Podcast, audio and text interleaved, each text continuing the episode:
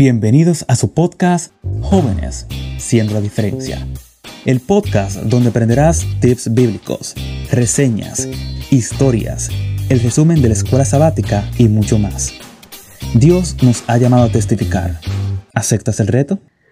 Buenos días, hermano Wilber. Bendiciones mil de parte de Dios. ¿Cómo se sienten esta mañana?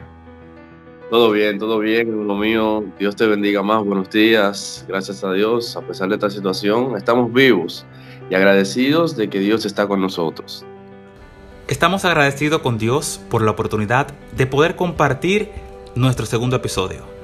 Esta semana traemos una historia que posiblemente sea una historia conocida, una historia que muchos de nosotros, conversos e inconversos, la conocemos, y es la historia de los talentos. En esta historia vamos a mostrar ciertos puntos que nosotros conocemos, pero simplemente no aplicamos. Esta historia se encuentra en Mateo 25, sus versos 14 al 30. Y la palabra de Dios será leída en el nombre del Padre, del Hijo y del Espíritu Santo. Porque el reino de los cielos es como un hombre, que al irse llamó a sus siervos y le entregó bienes. A uno de estos le dio cinco mil monedas, a otro le entregó dos mil y a otro le entregó mil, dependiendo de sus capacidades. El que había recibido cinco mil monedas negoció con ellas y obtuvo otras cinco mil. El que había recibido dos mil hizo lo mismo y obtuvo dos mil más. Pero aquel que recibió mil monedas tuvo miedo y las enterró. Al pasar el tiempo, este amo regresa y reclama lo que es suyo. Su señor le dijo, bien, siervo bueno y fiel, sobre poco has sido fiel, sobre muchos te pondré. Entra en el gozo de tu señor. Llegó también el que había recibido dos talentos y dijo, Señor, dos talentos me confiaste y aquí tienes otros dos talentos que gané con ellos.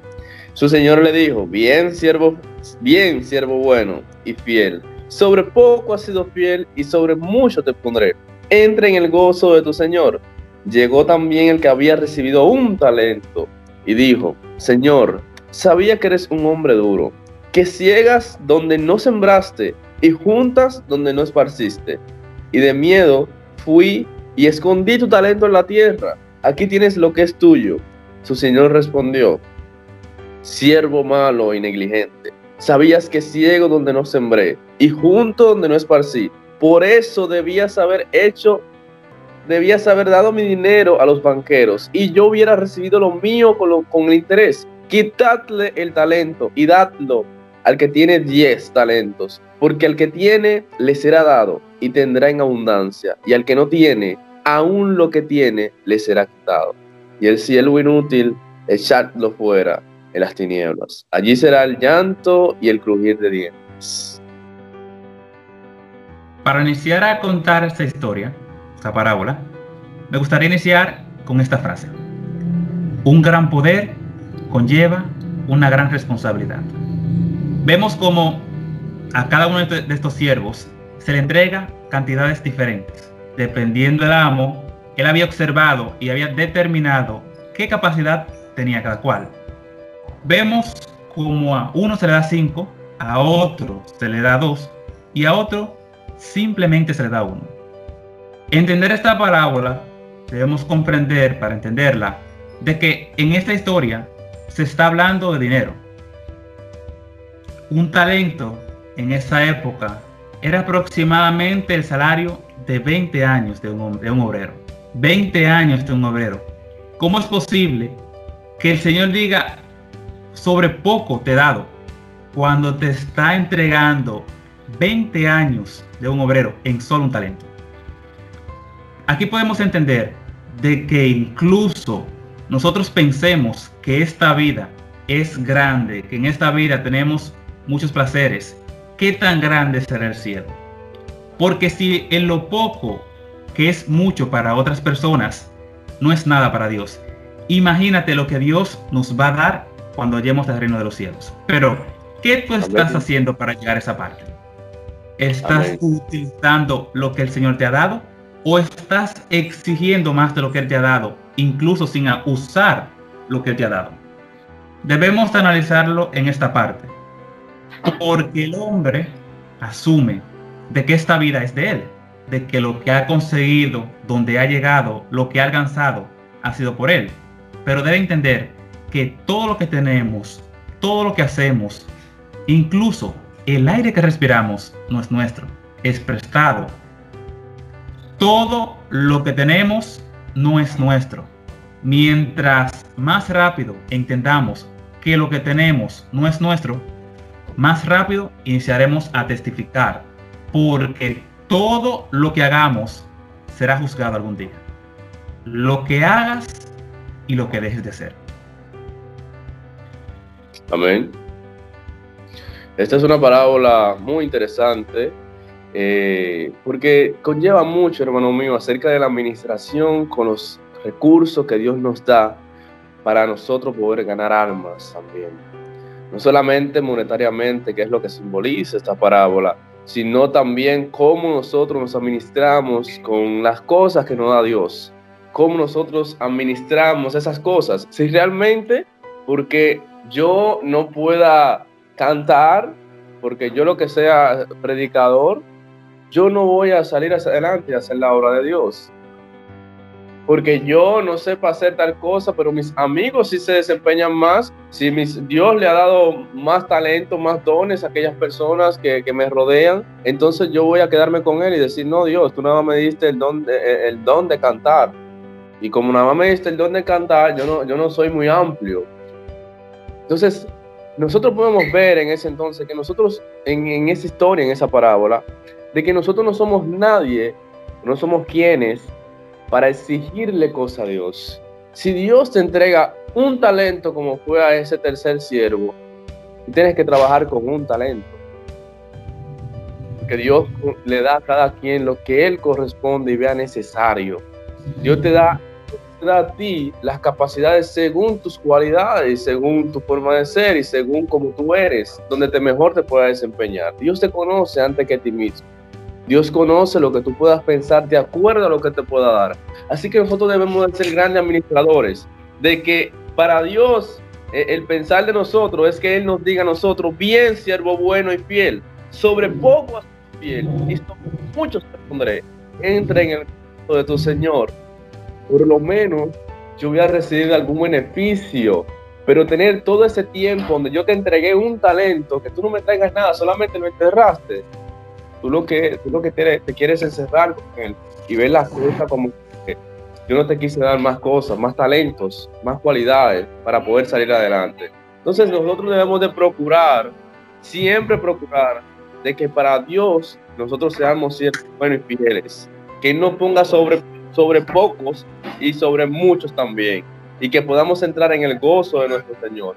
Por último, a Dios no le agrada que nosotros nos quedemos con nuestro talento. Por eso fue que Él quiere siempre que nosotros nos desarrollemos, siempre alcancemos más personas con nuestro talento. Si tenemos el don de cantar, bueno, que con el don de cantar podamos alcanzar personas si tenemos el don de hacer obras misioneras, que podamos alcanzar personas, pero no encerrarnos y decirnos, bueno, como tú nada más me diste a mí el don de hacer, de hacer obras misioneras, yo no puedo cantar, a mí lo que me gusta es cantar y encerrar.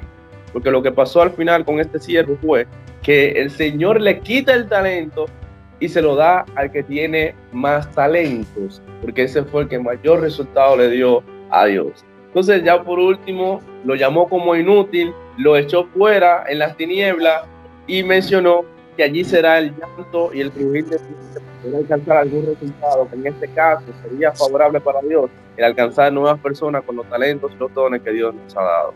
Así que ya ustedes saben, queridos, seamos buenos administradores. Esta vida termina en un solo punto, que es un gran juicio vemos como el siervo, a cada uno de los siervos se le entrega qué cantidad, pero llega un momento donde quien entregó los talentos regresa por esos talentos y pide una justificación de qué tú has hecho con lo que te he dado. Fijamos que a uno le da 5 y este da 10. a otro se le da dos y este entrega cuatro. Pero el mismo valor que tuvo el que entregó 10, lo tuvo el que entregó cuatro. ¿Por qué? Porque Dios te va a juzgar dependiendo lo que Él te entregue. Dios jamás te va a pedir más de lo que Él te da. Pero no es lo que tú haces con lo que tienes, es lo que dejas de hacer con lo que tú sabes que tienes y sabes que tienes que hacer. Exacto. Y definitivamente, estos dos primeros no eran dominicanos. Definitivamente no eran dominicanos. ¿Por qué? Porque inmediatamente el siervo vino, le dijo, mire señor, tenemos esto. No le dieron un cuento ni, ni, nada, no, no. De que, que mira, te, te, dimos eso, no, no. Ellos simplemente le preguntaron y respondieron por lo que tenían. Pero vemos... Una pequeña decoración ahí, hermano mío. No, no, ellos simplemente entregaron y respondieron concerniente a lo que se le preguntó. Pero vemos a un tercer siervo que este hace muy diferente a como los dos primeros en todo el sentido de la palabra. Y aquí nos da una enseñanza bastante interesante. Siempre sucede que quien hace cosas, quien se desempeña, quien se pone a las, manos de Dios, incluso en el trabajo, quien más trabaja, es quien menos se queja, es quien menos se justifica. Y vemos cómo este tercer siervo, desde que el amo le pregunta, no señor, yo tuve miedo, yo tuve miedo porque tú ciegas donde no siembras. O sea, que si él siembra o cega donde no siembra, ¿cuál es tu justificación? ¿Por qué? Porque tú no trabajas. Porque la tierra donde estamos ahora es para trabajar y luego descansar en el cielo. Hay muchas personas que quieren descansar aquí y quieren llegar al cielo. Tengo para decirte que si tú no trabajas con lo que Dios te da, si tú no utilizas lo que Dios te da, tu llegada al cielo no va, no va a ser posible. ¿Por qué? Porque tú no estás utilizando lo que tienes. Porque no es lo que haces, es lo que dejas de hacer. Y esta parte hago mucho énfasis porque muchas veces decimos, no, yo no hago cosas malas, yo no robo, yo no miento, yo no tomo cosas que no son mías, pero ¿Qué cosas buenas estás haciendo? No es que vayas a la iglesia solamente. Sí, yo soy cristiano, yo voy a todos mis cultos, yo participo en todo lo que me ponen, pero y fuera de eso, ¿qué estás haciendo? ¿A cuántos amigos tuyos tú le estás testificando? ¿A cuántas personas que tú conoces le muestras el amor de Dios? Incluso no le digas nada, pero ¿qué está diciendo tu testimonio? Tenemos que tener esa parte en cuenta, porque no es simplemente lo que decimos, es cómo lo decimos, en la forma que lo decimos. No es lo que decimos solamente. Porque tú, está bien, puedes predicar, pero ¿y la coherencia con tus acciones? Con lo que haces día tras día. Entonces, debemos aprender y entender que todo lo que tenemos, donde sea que lleguemos, cualquier cosa que alcancemos, es por Dios. Tu tiempo es de Dios. Tu vida este Dios, tenemos que salir de ese falso concepto de libertad y entender que lo que tenemos y lo que somos es por Dios. Simple y llanamente es por Dios. Y tú serás juzgado. ¿De qué lado estará el peso de tu balanza? ¿Del lado de la perdición o del lado de la salvación? Tú decides. Hasta aquí ha llegado nuestra historia del día de hoy, esperando que este mensaje no quede en el vacío. Desde ahora en adelante, comienza a utilizar lo que tienes. No importa que sea poco o que sea mucho. Utilízalo.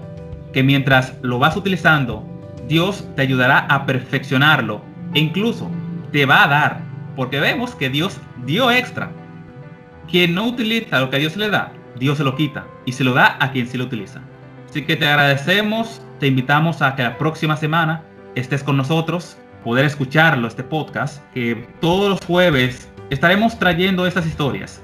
Historias que nos van a ayudar a perfeccionarnos, a construir un carácter para Dios y poder compartirlo con otras personas. Así que nos vemos el próximo jueves.